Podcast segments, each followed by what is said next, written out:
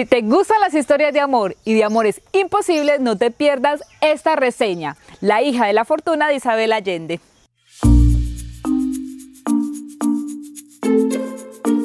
Hola, bienvenidos al canal de Letra Inquieta. Yo soy Daisy Barbosa Moreno. El día de hoy les voy a hablar de un libro que leí para el Reto Lector 2019. Este libro es La hija de la fortuna.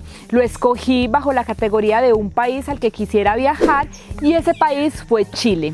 La hija de la fortuna fue escrito por Isabel Allende. Isabel Allende nace en Lima en 1942. Su padre fue un diplomático chileno. Eh, tuvo un tío que fue presidente, digamos que por estar rodeada de este mundo de la política, tiene que irse de Chile a los 14 años y digamos que ahí empieza una vida donde tiene que hacerla fuera de su país de origen. Eh, Isabel eh, estudió periodismo y se ha convertido en una gran escritora latinoamericana. Digamos que es una de las mejores escritoras. Inclusive algunos de sus libros han sido comparados con 100 años de soledad y también ha estado inscrita en el realismo mágico. Escogí leer La hija de la fortuna porque había estado leyendo por esos días a Isabel Allende Llegué a Isabel por su primera obra, La Casa de los Espíritus. Esta novela es una novela que yo creo que todas las personas del mundo se, tienen que leer, está muy bien escrita, está muy bien narrada, entonces yo quería seguir leyendo Isabel Allende y escogí entonces La hija de la fortuna. La hija de la fortuna es la historia de Elizabeth, Elizabeth Summer. Es una joven que llega a la casa de tres hermanos eh, la historia cuenta que la dejan como en una canasta, en una cajita, y esos tres hermanos deciden entonces educar a Elisa. Cuando tiene 16 años, eh, la dueña de la casa, la hermana y la que se convirtió en algo así como su madre, decide que es hora de que Elizabeth se case y empieza a buscarle un muy buen esposo.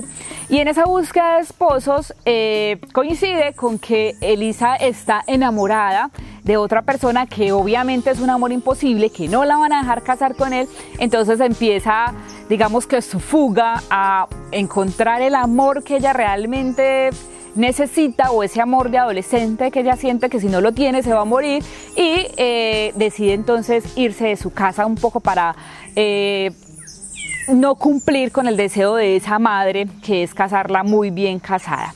Entonces esta historia de la hija de la fortuna nos mete en esa, en esa expedición, en ese barco donde Elisa tiene que irse hasta San Francisco a buscar su primer amor porque en esa época estaba la fiebre del oro y eh, nos va contando entonces en paralelo toda la historia de esta familia, de una familia un poco reconocida, un poco adinerada, con cierto poder en Chile, y cómo entonces esta joven que ha sido de alguna manera adoptada empieza a develar algunas historias o algunos secretos de esta familia.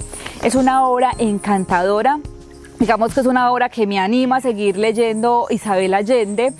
Eh, es un poco también eh, seguir leyendo eh, la historia inicial con la que yo me enganché, que es el primer libro de Isabel Allende, que es La Casa de los Espíritus. Entonces digamos que se retoman muchas cosas y uno está como en un va y viene y recordando o uniendo estas dos novelas nos muestra un Chile, un Chile antiguo, un Chile que apenas está creciendo, un Chile que, que se va forjando a partir de muchas luchas contra la gente que llega y como los indios entonces también defienden su país.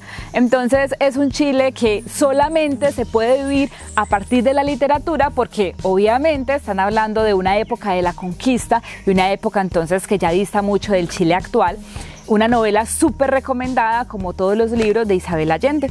Esa fue entonces mi lectura. Chao. 3, 2, 1, ya. Si te gustan las historias de amor y de amores imposibles, no te pierdas la rellena.